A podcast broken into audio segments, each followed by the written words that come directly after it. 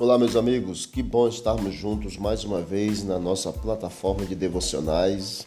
Hoje, capítulo 4 do livro de Gênesis: Abel e Caim, o primeiro homicídio e os descendentes de Caim.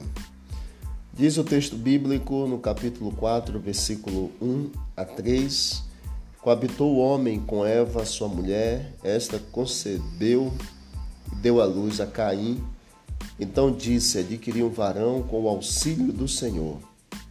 Depois deu à luz a Abel, seu irmão. Abel foi pastor de ovelhas e Caim lavrador. Aconteceu que no fim de uns tempos trouxe Caim do fruto da terra uma oferta ao Senhor. Abel, por sua vez, trouxe das primícias do seu rebanho e da gordura deste. Agradou-se o Senhor de Abel e de sua oferta. É perceptível que Deus havia orientado os pais de Caim e Abel, Adão e Eva, como deveriam proceder para com o sacrifício, as ofertas trazidas ao Senhor.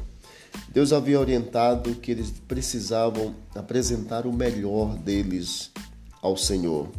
E toda oferta precisava ter sangue, porque representava exatamente o sacrifício vicário de Cristo que haveria de acontecer para a salvação da humanidade. Caim trouxe como lavrador o melhor que ele tinha, o melhor dos frutos da terra. E Abel trouxe das primícias da gordura do rebanho. E o Senhor agradou-se da oferta de Abel, mas não agradou-se da oferta de Caim.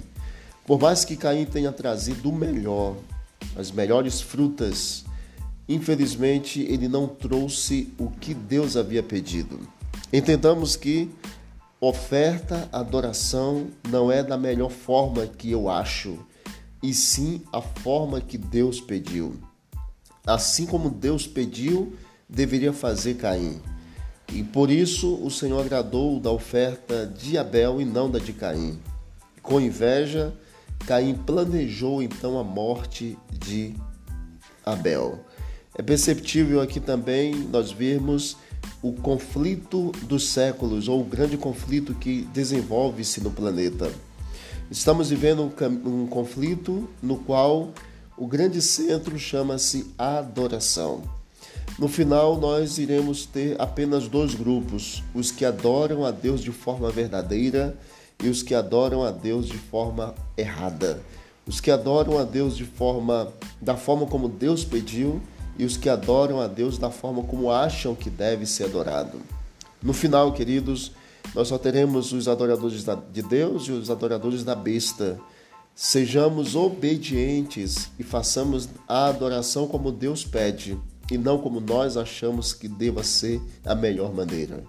Que Deus abençoe você, que Deus abençoe a sua família e que Deus continue nos ajudando para que possamos, em nome do Senhor Jesus, adorá-lo verdadeiramente como ele pede que nós o adoremos, apresentando a ele o nosso melhor, mas da forma como ele pediu.